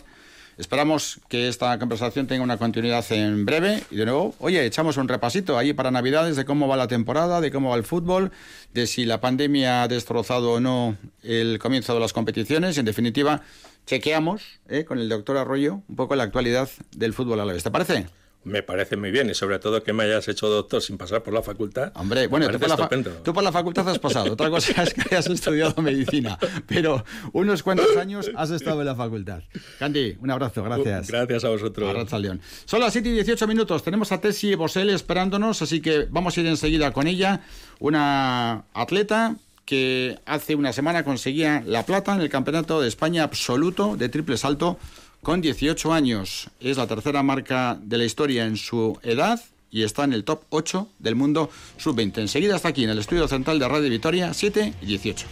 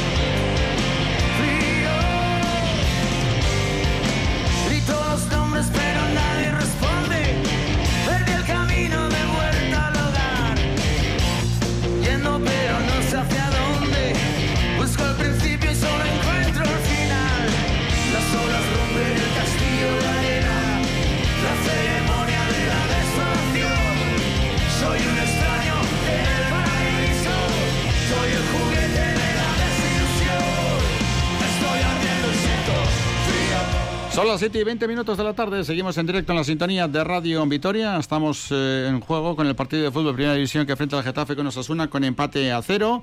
Estamos pendientes de toda la actualidad eh, del fin de semana deportivo nos eh, visita Tessie Bosele, que sigue creciendo en su carrera deportiva de forma exponencial. El pasado fin de semana lograba la medalla de plata en los campeonatos de España absolutos de triple salto con 13 metros y 30 centímetros. Con este salto certificó su mejor marca personal y la tercera sub-20 de España de la historia, solo por detrás de Ana Peleteiro y María Vicente. En el ranking mundial, sub-20, ocupa la novena posición en una clasificación que lidera la cubana Leganis eh, Pérez con 14-15. Tiene 18 años estudia Derecho en Donostia y el futuro le sonríe. Tesi, ¿qué tal, Arrachaldeón? Buenas tardes.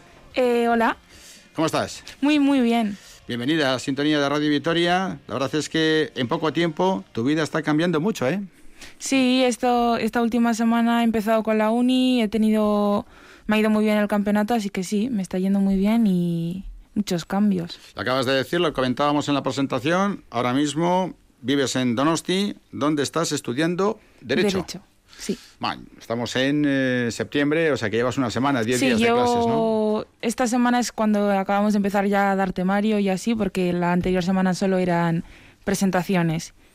Y está siendo, a ver, sí que es cierto que tenemos mucha materia desde el principio, que hay que estar en clase muy atento, escribiendo todo el rato, pero eso, como acabo de empezar, aún tengo ilusión. Bueno, aún, y esperemos que... Que la conserve. ¿Cinco años? Cuatro. Cuatro años. Bueno, antes eran cinco, por eso te preguntábamos. Bueno, espero que, sean cuatro. Igual que periodismo, antes eran cinco, ahora son cuatro. La verdad es que en ese sentido los grados, antes era licenciatura, ahora es graduado, ¿no? Los mm. tiempos en ese sentido han cambiado. Pero vamos, con toda la ilusión de ser una letrada en cuatro años más luego, no sé, supongo también que habrá que hacer másters y seguir con la formación, eso ya se verá con el tiempo que a saber lo que pasa de aquí a unos meses. Has estado aquí varias veces, luego recordaremos la primera, eh, tenías 14 eh, años y ciertamente se ve que ha pasado el tiempo porque se te ve mucho más desenvuelta, mucho más eh, desinhibida, mucho más segura. Y eso, lógicamente, te lo da la experiencia también y los años, ¿no, Tessy? Sí, he crecido algo. Han pasado cuatro añicos. y en cuatro años pasan muchas cosas, ¿verdad? Sí. Bueno, vienes de ser plata en el Campeonato de España absoluto en triple salto con 13 metros y 30 centímetros. ¿Cómo fue la competición? Pues fue bastante raro todo, porque con todas las medidas del COVID, como que no podíamos estar junta, juntas, las, las que competíamos, había que mantener todo el rato las distancias, no había nada de público. Entonces sí que era un ambiente muy extraño. Pero bueno, al final cuando vas allí vas centrado en tu competición y no en los factores externos. Entonces, pues pero es un salto muy bueno, teniendo en cuenta las circunstancias, con la pandemia, con el confinamiento, con la imposibilidad de entrenar. ¿Esperabas tú estar en esos niveles de salto? No, la verdad es que este último mes he estado con muchas molestias en el tobillo, en la pierna en general, y hace antes de competir ya había competido en Donosti en el campeonato de Euskadi absoluto y acredité una marca de 13-18, lo cual pues fue bastante sorprendente porque venía de no haber podido estar entrenando bien y de repente salté un montón. Y también en el campeonato, cuando empecé el concurso, no, no tenía esperanza de saltar tanto, de hacer marca personal en aire libre, pero me motivé un poco, pedí aplausos y salió. Una marca en aire libre que ciertamente te permite estar dentro del ranking de las mejores y eh, intentar atacar, ¿no? Ten en cuenta que todavía con 18 años eres sub-20, lógicamente, y estás compitiendo con atletas del nivel de Patricia Sarrapio, que hoy por hoy marca la pauta, pero que en cualquier caso seguro que la tienes ahí en el punto de mira, ¿no? Estoy más centrada en, en seguir mejorando porque está, pues, está siendo un año de muchos cambios, me he ido a otro sitio a vivir con un nuevo entrenador, entonces ahora más que en medallas y así, estoy pensando en estar bien yo y en seguir mejorando. Y en seguir mejorando, ¿qué es lo que buscas dentro de ese contexto de clasificación a nivel mundial?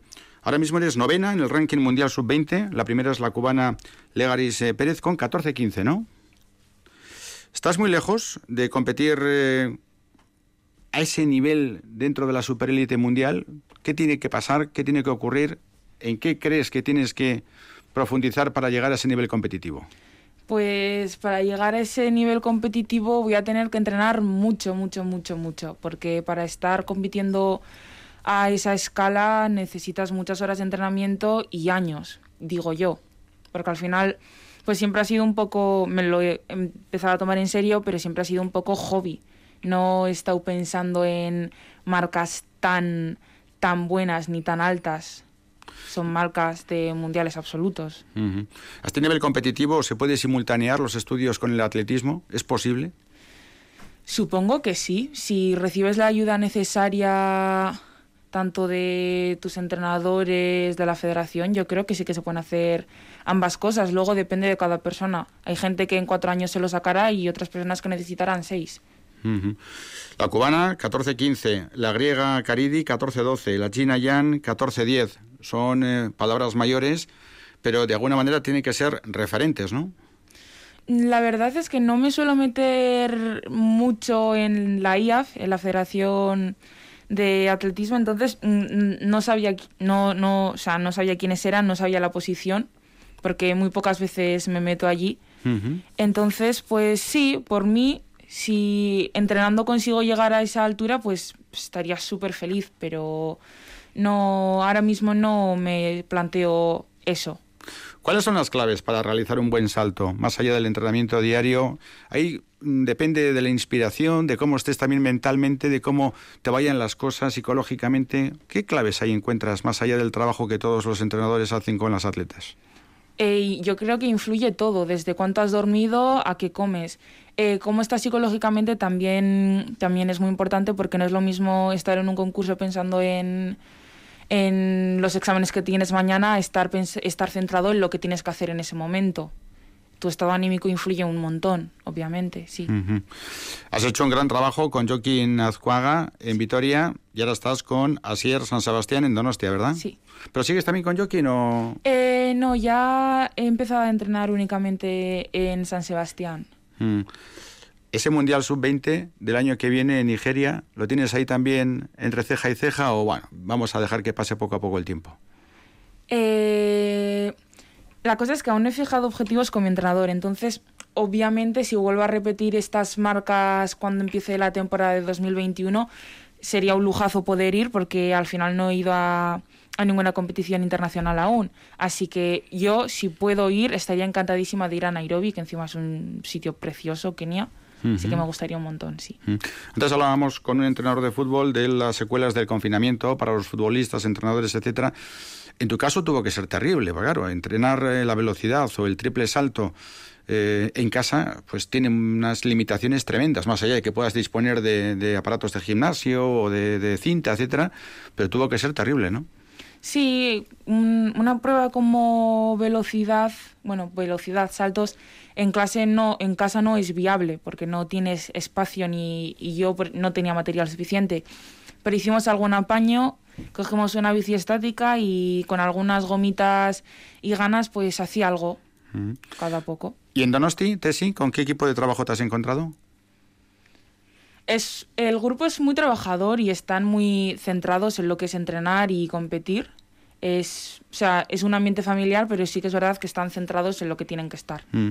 La última vez que estuvimos también teníamos un asunto por resolver, que era el tema del papeleo, la nacionalización, etcétera, etcétera. Afortunadamente es un asunto que se ha resuelto, por eso eres plata en el Campeonato de España.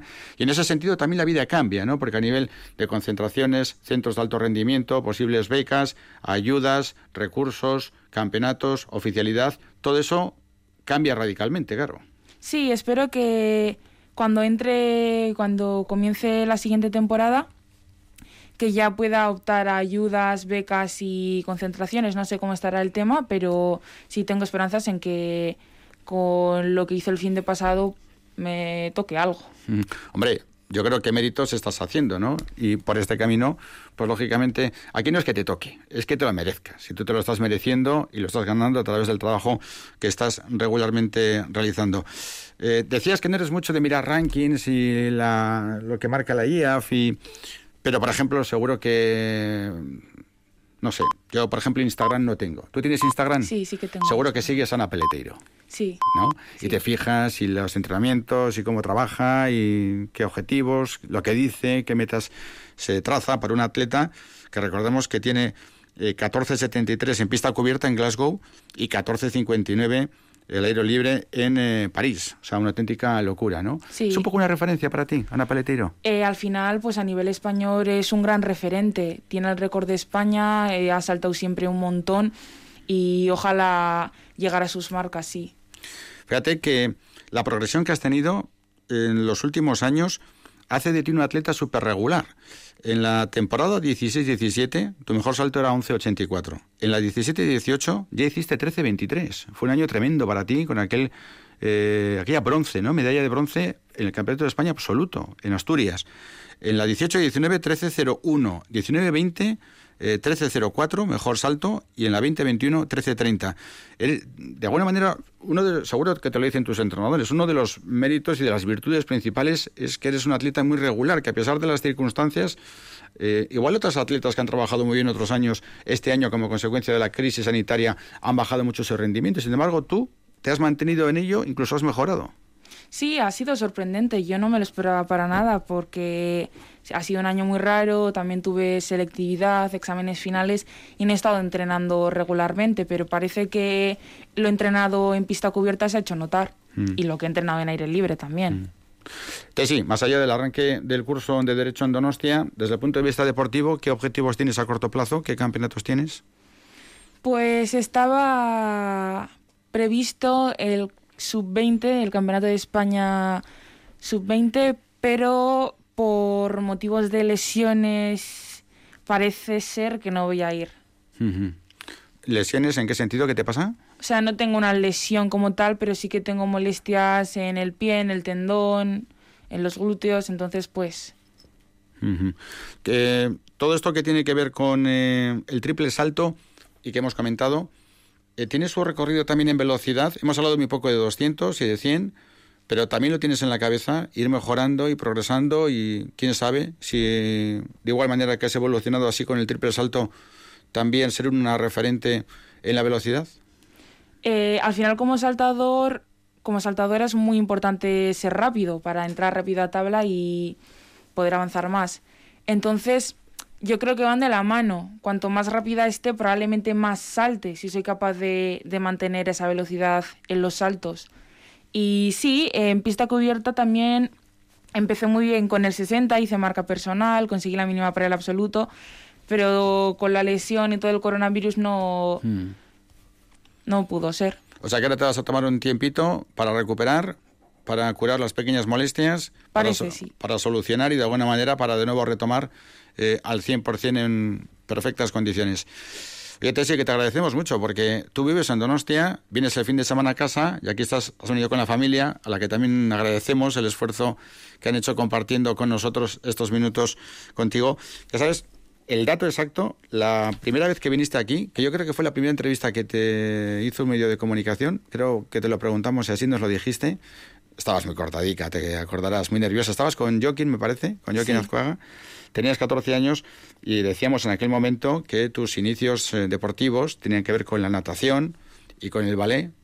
Eh, ¿Siguen o ya lo has dejado completamente? Nadar muy mal, muy mal. Es algo que a mí me echas al mar y probablemente me quede allí.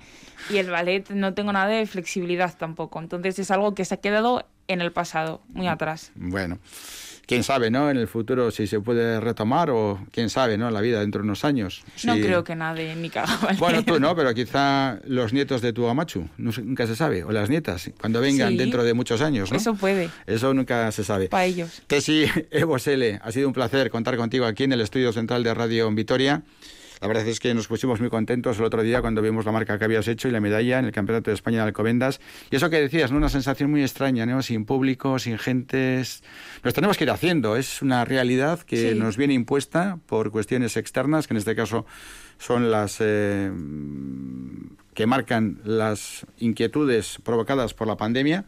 Pero bueno, también vosotros, porque vuestro hablábamos con Miquel García justo después de lo del confinamiento y nos decía Miquel nos decía Miquel, que el coronavirus estuvo a punto de llevarse al club por delante.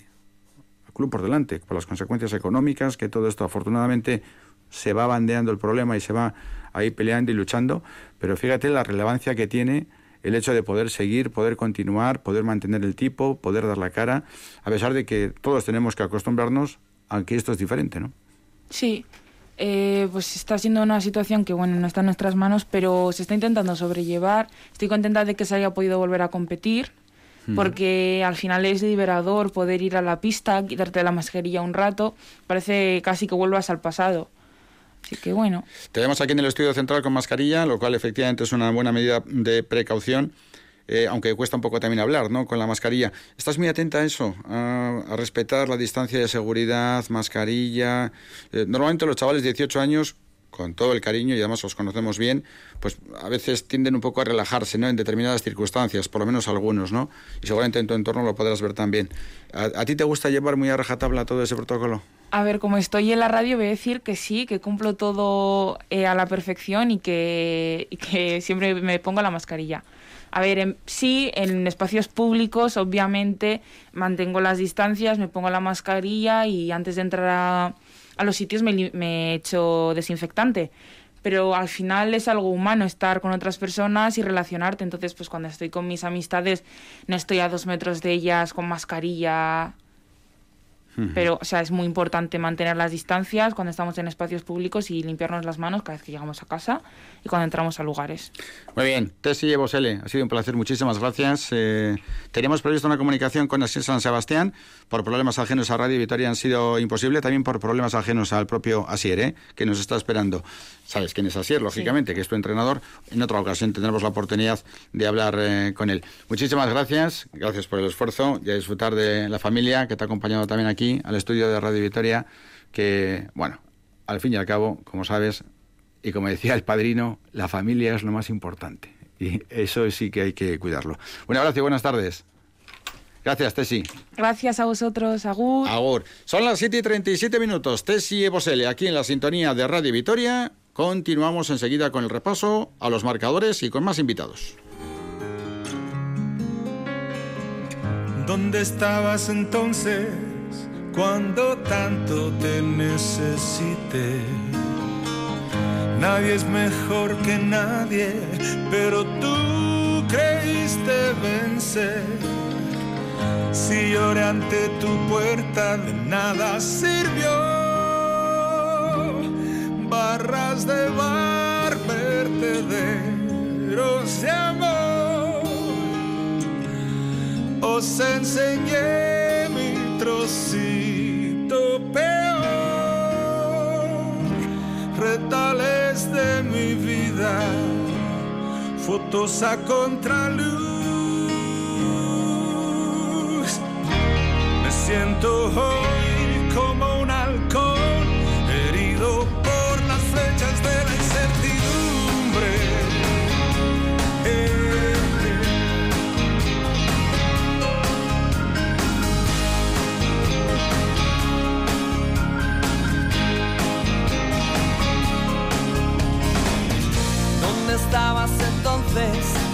cuando tanto te necesité? Nadie es mejor que nadie, pero tú creíste vencer. Si lloré ante tu puerta, de nada sirvió. Barras de bar, vertederos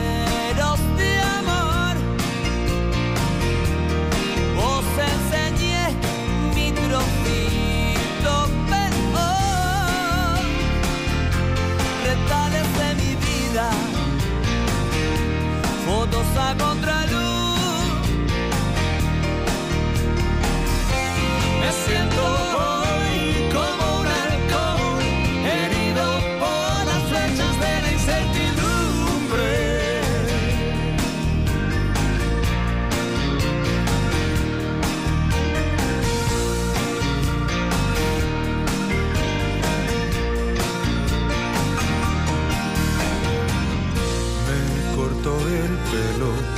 una y otra vez.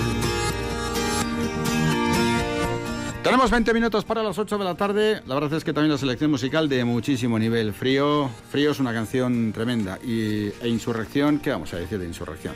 Pero es que tenemos tanta intensidad en el programa, tanto deseo de hablar con nuestros invitados y agradecer además su presencia en el estudio central de Radio Vitoria en días tan complicados.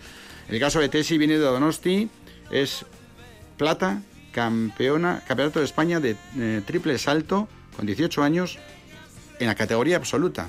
Ha venido de Donostia con la familia, ha estado con nosotros y ahora a compartir también este tiempo de ocio que tiene con la familia. En el caso de Cándido Arroyo se marcha de vacaciones y ha venido también para estar con nosotros. Hemos estado con Santi en Granada y nuestro próximo invitado viene de trabajar en este momento. O sea que mm, después de una jornada laboral de, me parece que 12 horas, pues viene aquí el estudio central de Radio Vitoria. Antes de ir con él, en ECO repasamos un poco cómo están las cosas en cuanto a marcadores y los diferentes movimientos de los eh, partidos en juego. Bueno, pues eh, recordamos que en Primera División hay ahora mismo un partido en juego que está ya en el minuto 8 de la segunda parte y continúa el empate a cero en eh, el estadio Alfonso Pérez Muñoz, en Getafe. Getafe 0, Osasuna 0, ya digo, minutos 7, 8 de la segunda parte. En segunda división sí que ha habido un gol, lo ha marcado el Málaga en ese partido en Castellón. Están ahora en torno al minuto 70, es decir, quedan 20, unos poquitos minutos en el Castellón 0, Málaga 1 y también quedan 20 minutos en el Alcorcón 0, Tenerife 0. Además de todo esto, recordamos que ya en primera división se ha disputado un partido con la victoria del Villarreal por dos goles a uno frente a Leibar. También en segunda ha habido un partido,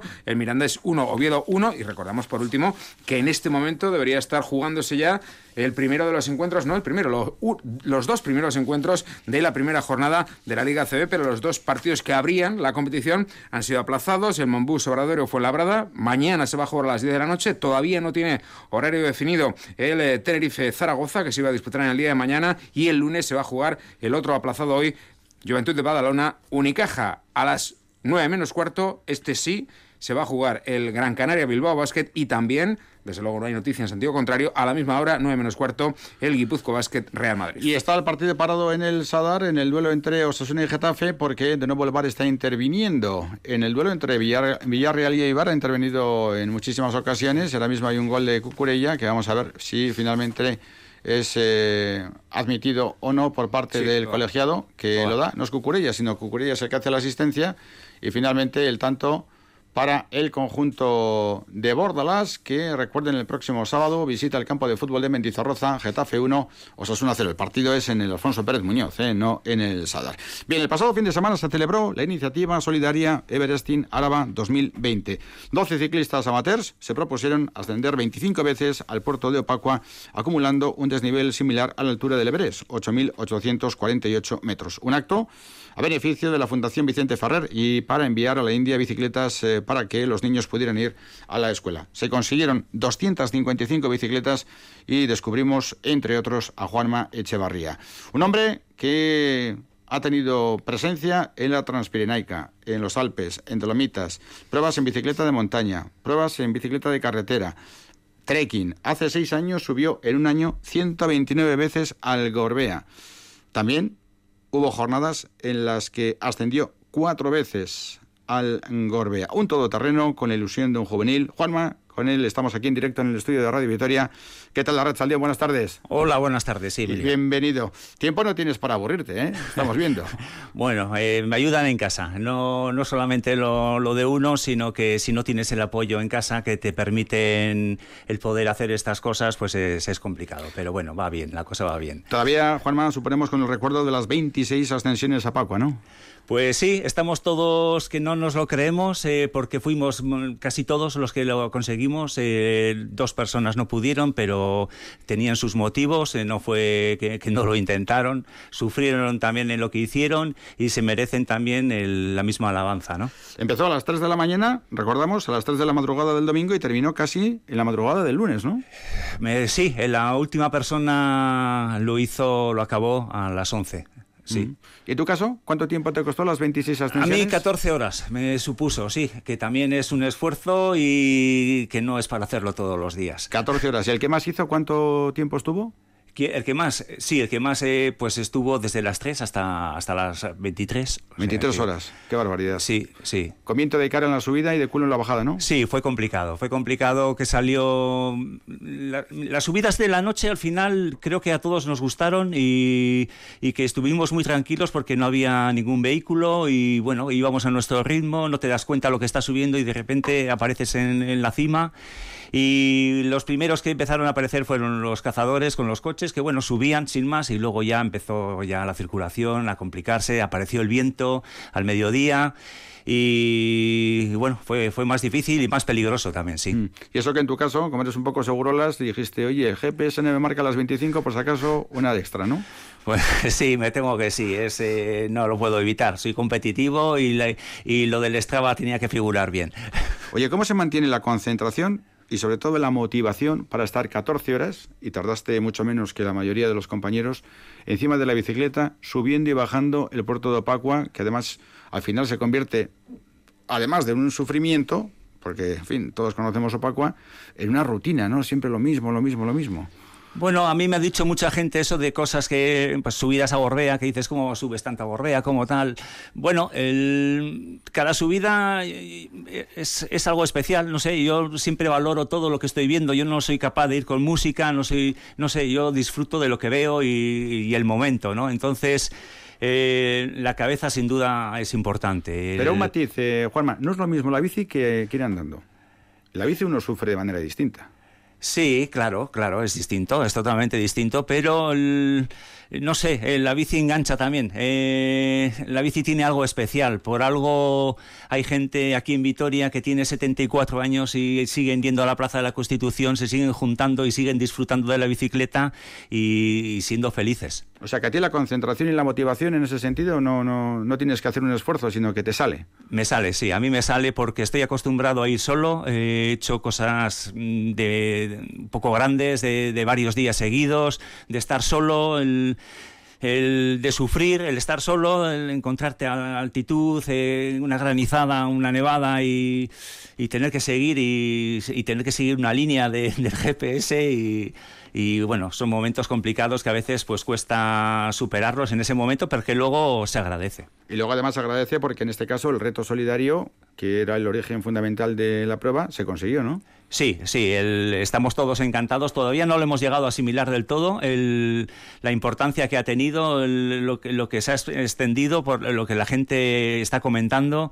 y bueno, y que ahí están las bicicletas, que es lo más importante que se ha conseguido y que ha sido un esfuerzo de, de todos. Todo ello de la mano de la Fundación Vicente Ferrer.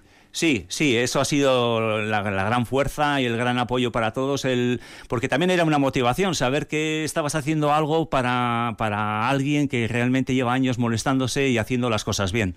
Y va a haber 255 chavales y chavalas que van a poder ir a la escuela en bici. Sí, además estamos la gente que ha hecho el esfuerzo de, que gracias a ellos se han conseguido esas bicicletas. se está haciendo ahora el tema de cómo se apadrinaban estas bicicletas, el personalizarlas, el, con el nombre cada bicicleta de, esa persona que ha ayudado y ha contribuido a que, a que esa gente le cambie la vida. Con el éxito que habéis tenido en este reto solidario, ¿tenéis en mente ya la siguiente aventura? No, no, porque empezamos, eh, empezó alguno a poner en el grupo de WhatsApp ya algo de que nuevas historias y hemos dicho, oye, mejor tranquilizarnos, mejor continuar con esto que no ha terminado y que todavía la gente está ayudando y bueno, pues si se consiguen más bicicletas es mm, más niños que, que van a cambiar su vida. Lo que es evidente es que a ti te va la marcha. Sí, bueno, claro. Si tienes que elegir entre bici de montaña, bici de carretera y el trekking, ¿con qué te quedas?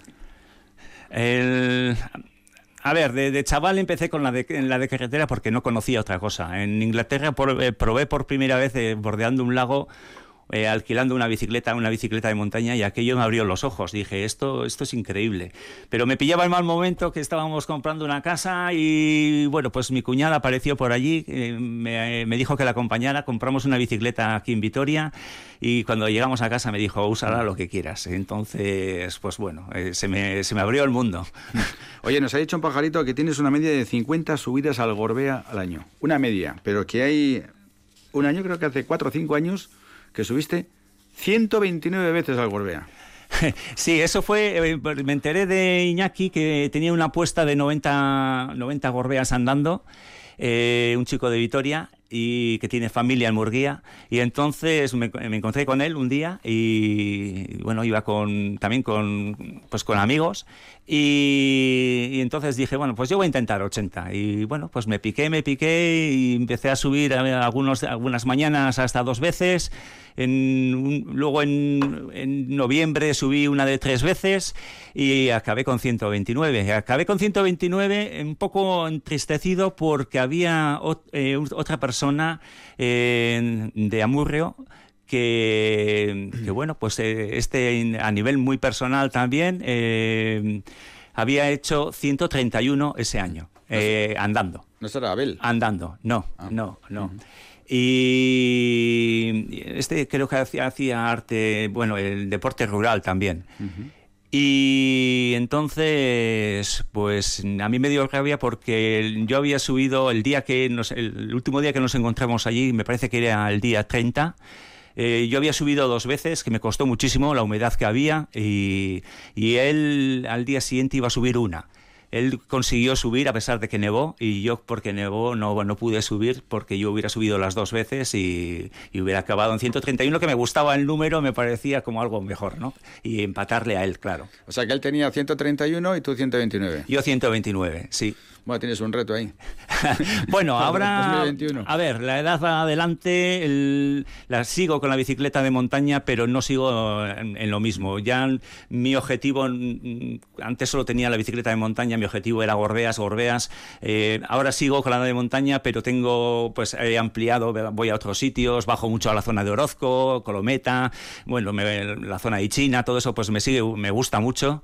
Y, bueno, ya no me centro tanto en Gorbeas, aunque la última vez que he andado en bici ha sido Gorbea. Pero esto que estamos diciendo ahora es en bici o andando. No, siempre en bici, yo siempre en bici. Siempre en bici, qué barbaridad. 129 subidas al año en bici al Gorbea. Oye, ¿y el día que hiciste las cuatro subidas en una jornada? Sí, eso fue otro año que, bueno, pues eh, me hice un planning de subir de la parte de Álava el, por distintos sitios y bajar por distintos sitios, subir por la parte de, de, la Robi, por, eh, por de Zárate, por Murua, eh, y, bajaba por un sitio, subía por otro, y bueno, pues eh, sí, subí cuatro veces que fueron cuatro mil y pico de desnivel y no me acuerdo. Bueno, acabé subiendo oro para decir ah. que, tenía el premio de oro.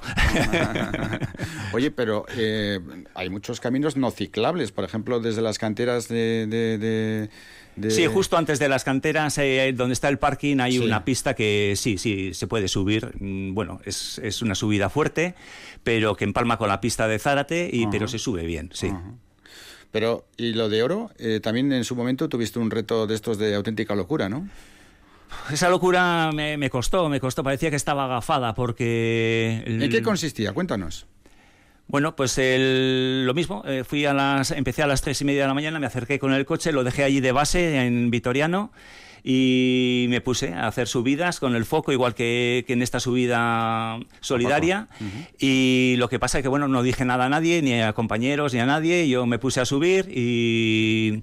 Y nada, estuve todo el día subiendo, subiendo. Luego a la tarde terminó por ponerse a llover. Las últimas, eh, últimas subidas y bajadas fueron un poquito más complicadas, eh, más peligrosas pero bueno, el, empezó a preocuparme otra vez el tema si se me iba a hacer de noche, pero y luego por la lluvia, pero al final ya vi que lo conseguía y, bueno, pues eh, ahí está, 45 eh, subidas a oro, que, bueno, me da mucha satisfacción también. Para eso era cosa personal. ¿Para un total de cuántos kilómetros? 252, sí, en, en oro. Sí, en Opacua fueron 280 y algo. ¿Y cuántas horas en oro? En oro eh, fueron también 13 eh, horas y pico, sí. Sí, el, bueno, ahí mm, prácticamente eh, había gente, porque ahí estábamos más confinados, el, tema de, me parece que solamente podíamos en, en, lo que era en Euskadi sin movernos más, entonces la gente todavía no se movía tanto y y bueno, pues no, no hubo tanto, bueno, bicicletas muy pocas, eh, realmente me parece vi dos o tres y no me acompañó nadie a subir ni nada, que bueno, pues eh, al, final era más el tema de cabeza y de saber que lo tenía que hacer. Tremendo, ¿eh? ¿Tú ahora qué edad tienes, Juanma? 57, esa es la desgracia, que tengo 57. ¿Y la de oro cuándo fue? ¿Cuánto tiempo hace? Pues nada, eso ha sido el 13 de junio. Ah, o sea, que ha sido el año pasado. No, no, este año ahora. ¿Hasta este año ha sido? Sí, sí, ahora, por lo del confinamiento y por eso te digo que... O sea, que lo has hecho con 57 palos. Sí, sí. pues no está nada mal, ¿eh? no está mal, sí. Bueno, bueno, este año... El, mi entrenamiento ha sido andar en bici, como siempre yo nunca hago nada específico, pero sí que me he ido picando un poquito con las largas distancias y habré hecho más de 15, de más de 200. Has hecho cuatro caminos de Santiago, eh, uno de ellos con etapas de 200 kilómetros, ¿no? Sí, le empecé con un, compañero de trabajo la primera vez y la tercera, pues me quise ver a ver qué podía hacer. eran las primeras veces que empezaba a hacer cosas, era mi, tercera salida en una, pues en una, cosa de estas etapas y, bueno, pues con mi bicicleta de montaña, 100% camino, el, subiendo Cebreiro por, por la Fava, todo, el, lo hice en cuatro días y medio. Sí. Contigo los dueños de los albergues no hacen, no hacen negocio. Pasas pues además me, llega, me veían llegar a las siete y media, ocho de la tarde. El, mm, yo creo que asustaba la presencia de cómo llegaba, eh, lleno de polvo y el aspecto que llevaría. Incluso en dos ocasiones me pasó de que estaban rechazando a ciclistas porque estaba lleno y a mí me metían dentro. Aunque sea en un colchón en el suelo, pero me decían, tú para adentro. No me extraña. Esto con la bici de montaña. Con la bici de carretera llevas unos tiempo, ¿no? Sí, sí, eso ha sido pues de hace cinco años o así como mucho y bueno, pues la verdad que no pensaba que iba a disfrutarlo tanto, pero, pero bueno, también me da mucho juego y, bueno, mm, acabo menos destrozado también. Has hecho la Bilbao Bilbao, eh, la de Castro, la que aguanta huesos y luego has hecho pruebas en Alpes y en Dolomitas.